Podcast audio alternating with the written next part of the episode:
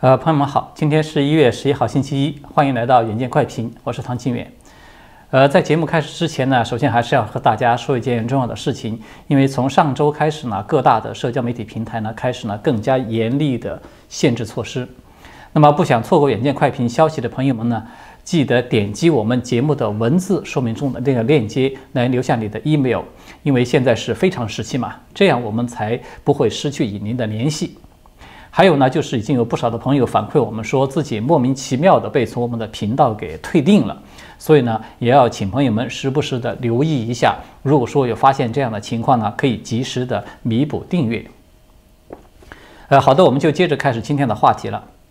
过去的这个周末呢，发生的事情对很多朋友来说啊，可能都是永生难忘的。很多人都倍感震惊，甚至包括很多的左派人士在内，因为他们都没有料想到啊，几大科技巨头会联手率先发起针对川普总统的一个舆论的封杀，并且呢，迅速的蔓延到了针对整个支持川普的人群。我在上周末上周末的这个节目中呢，曾经有打过比方，说这是大风将起的清平之末，对吧？直播的时候呢，我还不知道川普等人的账号呢是刚刚被封杀掉了。那么一个周末下来，我想朋友们已经都看清楚了，就是这个清平之末呢，它已经迅速的演变成为山雨欲来的那个凛凛的寒风了。我们曾经说过，这将是一次美国版本的文革运动。可能有的朋友当时还不一定就认同，觉得这个只是针对川普等少数几个人的报复行动嘛，绝大多数的普通人可能还不至于受累。但是现在呢，我相信可能不会有人这么想了。我们可以先来看看几个简单的事实。呃，一个呢是众议院的议长佩洛西，他在上周五与美军参谋长联席会议主席叫做马克米利的，就是他讨论了要防止川普下令。来进行军事行动以及进行核攻击的这样一个预防措施，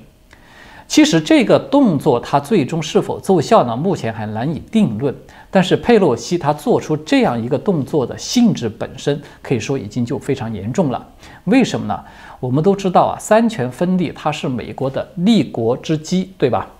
佩洛西他作为立法机构的议长，他根本是没有任何权利去干涉军权的。那个是三军总司令，就是总统的专有权利。那么佩洛西的这个举动，它表面上看起来呢，只是一次涉嫌跨界违宪的一个进行了一个讨论吧。但这背后最关键的，它还是显示出来未来左派上台的一个大趋势，就是三权归一，它已经是注定不可避免的。我看到有个别朋友啊还在讨论说，共和党在参众两院呢与民主党的这个差距并不大，那么他们可以起到有效制约的作用等等等等。其实我觉得这是一厢情愿的。如果说拜登他顺利的掌权，那么左派将在他的第一个任期之内迅速的完成一个类似中共集体领导那样的一个机制。什么意思呢？也就是它表面上可能依然会保留着三权分立啊、两院制衡这样一张皮，但是它的骨子里会保持一个小圈子的精英势力，永远的站在权力的金字塔尖儿。至于所有的这些异己如何去压制乃至去清除呢？很简单，把他们全部都打成川普呃川普叛国暴力集团的一份子就可以了。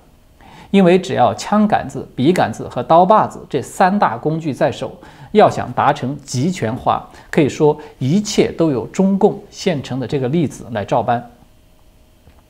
那么从这个角度上来看啊，我们的确已经可以得出一个结论，就是中共喊了几十年要防止西方的和平演变，这个其实只是一种愚民洗脑的欺诈操作了。真相呢是，美国为首的西方已经被中共反向和平演变，而且呢，距离成功只有半步之遥了。那么第二个重要的事实呢，是拜登他在周五的当天马上就公开的表态说，将在他的任期之内打击全国步枪协会。这个呢，他就是要终结美国人的拥枪权了，在实质上废除宪法的第二修正案了。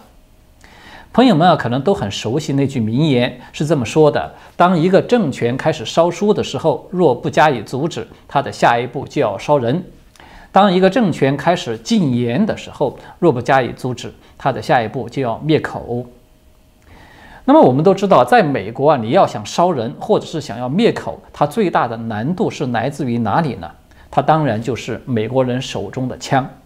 所以呢，我们早就说过了，夺权呢，它只是左派的第一步。在拿下总统以及两院之后呢，先进行一个舆论的铺垫，枪支是如何如何的危害公共安全等等，然后他再顺势通过禁枪法案。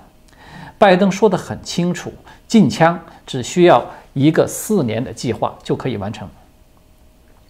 那么一旦百姓的这种武装能力被剥夺以后呢，剩下的就很简单了，利用现成的这个信用制度。稍加改造，再借鉴一下中共的那个征信制度，同时呢，继续借用这个疫情的东风，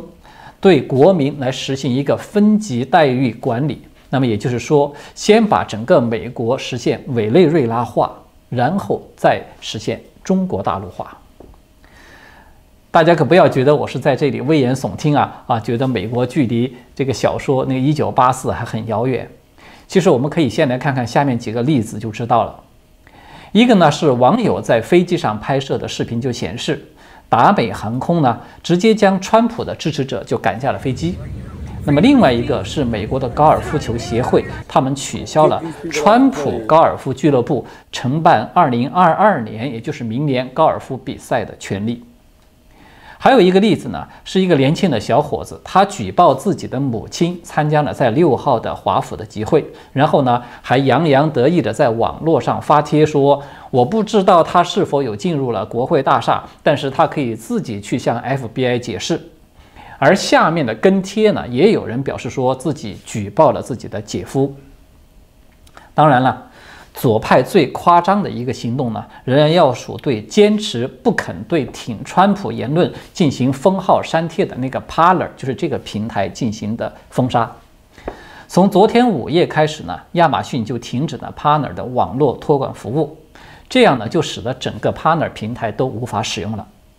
尽管 Partner 的 CEO 就是名字叫做约翰马特兹的，他发表了一份声明说，他们正在全力的更换这个服务器，这个平台呢可能会出现一周左右不能使用的情况，但是呢，实际上呢可能情况会更糟。在昨天，马特兹在接受福克斯新闻的节目上，他就证实说。在苹果、谷歌还有亚马逊相继将 Partner 这个 APP 下架以后，以及终止了社交媒体的服务协议之后呢，从短信服务到电子邮件的供应商，甚至于他们平时经常往来的这些律师，都在同一天中断了业务的往来。原因很简单，这些供应商与合作伙伴呢，他们都不敢得罪这几大巨头，否则的话，他们自己也可能会被断粮。也就是说呢，这个 partner 他已经面临着被整个行业联盟集体排挤出局的危险了。马特兹啊，他本人也不否认说自己的这个公司很可能很快就会要倒闭。这样的一个画面，我想啊，可能是所有的美国人在一周前做梦都不会想到的。就不要说保守派和中间选民了，就连一些左派很多的人士，他们都震惊的目瞪口呆，觉得是难以接受的。大家都知道啊，那个《华尔街日报》它一向是被认为比较中立的一个媒体，但是呢，在这一次大选中呢，他们基本都和所有的左媒是站在一起的，其左倾倾的其左倾的这个趋势呢是非常明显的。但是呢，就在昨天，《华尔街日报》的编辑部他们发表了一篇社论，还有一个视频，就是认为打压川普及其支持者平台的这个举动并不恰当。他们这个编辑部呢是这么认为的：说当你用科技压制了社会上的不同意见，那么这些意见并不会消失，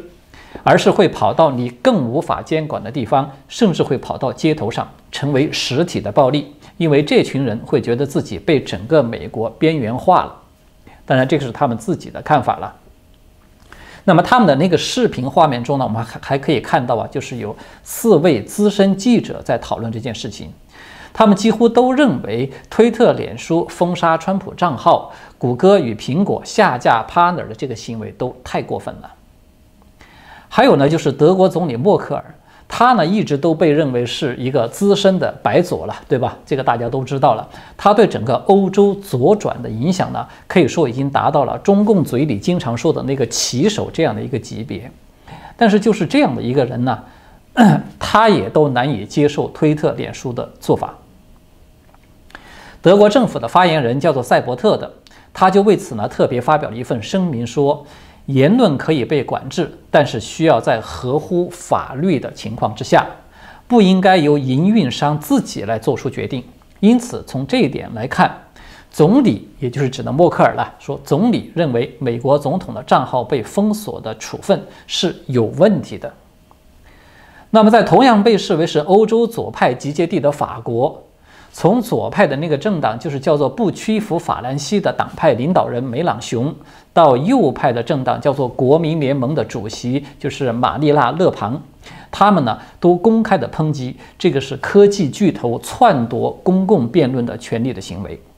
法国的财长勒梅尔，他今天呢也对这个媒体表示说，数字寡头呢已经成为悬在所有国家和民主制度头上的威胁之一。那么，这个推特、脸书他们封杀川普账号的理由是什么呢？他们理由是说，川普的言论呢煽动了暴力。但是实际上呢，我们看到推特呢，绝不仅仅只是针对着川普本人，或者是像福林将军啊、鲍威尔律师等等几个支持他的人，而是已经把矛头呢对准了支持川普的整个的人群，甚至即便你不是支持川普的，但是对左派的做法感到不满的人群都包括在内。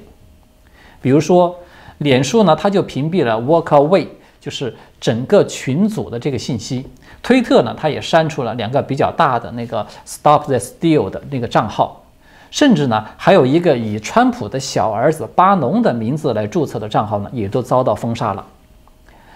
呃，还有一个例子呢，是知名的盲人律师陈光诚呢，这个大家可能都比较熟悉了。他在去年共和党大会，就是 RNC 的那个会议上面的演讲的视频呢，也被彻底的删除掉了。他就愤怒的发推说，这个已经远远的超出了株连九族的范围，祸及支持者了。这真是冰源于水而寒于水，没有最邪恶，只有更邪恶。其实啊，如果说还有时间的话，类似的例子我们可以继续的列举一长串下去。我们之所以花时间来列举了这么多的事实呢，就是想说明一点，就是美国呢，它已经开始出现华人朋友非常熟悉的那种运动来了的这个征兆了。这里面啊，它包括了舆论大字报式的一边倒的妖魔化的批判。也包括了利用垄断的社会资源对批斗对象的生存空间进行挤压，甚至是剥夺。同时呢，它还包括了经典的那个红色斗争扩大化的这种株连。我们从表面上看起来啊，这一次它主要是针对着川普及其身边人的这个封杀，但这只不过是第一波而已。红色集权它有一大特征呢，就是一旦他们撕下了民主自由的外衣，开始裸奔的时候呢，他们会迅速的进入到单行道的一种状态，就是这个进程它一旦开启，就不可能中途停止下来了，它只会不断的深入，不断的去扩大化。也就是说呢，他们非常善于制造一个矛盾的话题，然后呢，以此为标准，迫使人群自觉或者是不自觉的来进行划分。然后再利用舆论裹挟一部分群众去斗争打击另外一部分群众，这个是红色集权的经典手段了。之前的那个 BLM 示威的那个阶段呢，它是用肤色来划分，似乎呢只要你是白人，你就有原罪。那么现在呢，可以说是时移世易，它变成了无论黑白也不分族裔，只要你是支持川普的，你就有原罪。所以呢，这个可以说其实是红色集权的另外一个特征，就是它从来就没有什么原则和标准，他们的原则是在不断变化、不断调整的，它甚至可以和过去自己的说法是截然相反的。谁都知道啊，现在的美国这个政治正确呢，它已经成为不容任何质疑与反对的一根高压线了，对吧？人人都视为雷区，不敢跨越半步。那么大家想一想。这个和中国大陆过去不准质疑那个毛泽东的语录，到现在不准妄议中央，它有多大的区别呢？其实从本质上来说，我觉得他们是一回事儿。我们看到现在啊，左派他们宣称自己的舆论管制呢，只是说针对煽动暴力与仇恨这样的言论，但是问题的关键就在于，谁来界定这个煽动暴力与仇恨言论的标准呢？如果说川普说了一句“我将不出席一月二十号的就职典礼”，他就被视为是在煽动暴力。那么下一次会不会有人说我不赞同禁枪的言论，他也会被视为这就是在煽动暴力呢？也就是说，当舆论和国家权力它被红色的意识形态所控制以后呢，他们就可以拥有对所有的罪名来进行任意解释的权利了。它就像。中国大陆毛泽东时代那个反革命罪，在邓小平时代的流氓罪，以及现在的那个寻衅滋事罪和这个妄议中央罪是一样的，就是它的名称啊可以千变万化，但是内在的实质都是一样，就是因言治罪。我们看看现在美国的舆论审判与发动这种群众运动的这种氛围，它距离中共这个数字集权还有多远呢？呃，有很多人呢都在猜测，说川普是不是现在正在憋大招啊？他正在采取某种行动啊？同时，我们也看到啊，各路这些真真假假的信息呢，也是满天飞了，对吧？谁谁又被抓捕了，或者是哪里的军队又出动了等等，这些信息啊，它基本上呢都很难查证。我呢也很少和朋友们来分享讨论讨论这一类的信息，除非呢是得到确认的真实的消息了。因为我觉得呢，有一个道理很简单，现在川普的处境呢可以说是非常的危机了。他如果想要做什么非常规的行动呢，他不但在指挥命令这方面呢，它存在一定的难度，也就是说，他的政令是否存在着出不出白宫的这个问题。他同时还面临着一个合法性的问题，就是他要如何向世人去证明。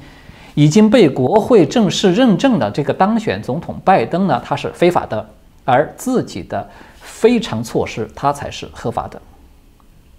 我们从另外一个角度上来看呢，他即便真的想要做点什么了，也肯定不适合就高调的事先泄露给对手知道，对吧？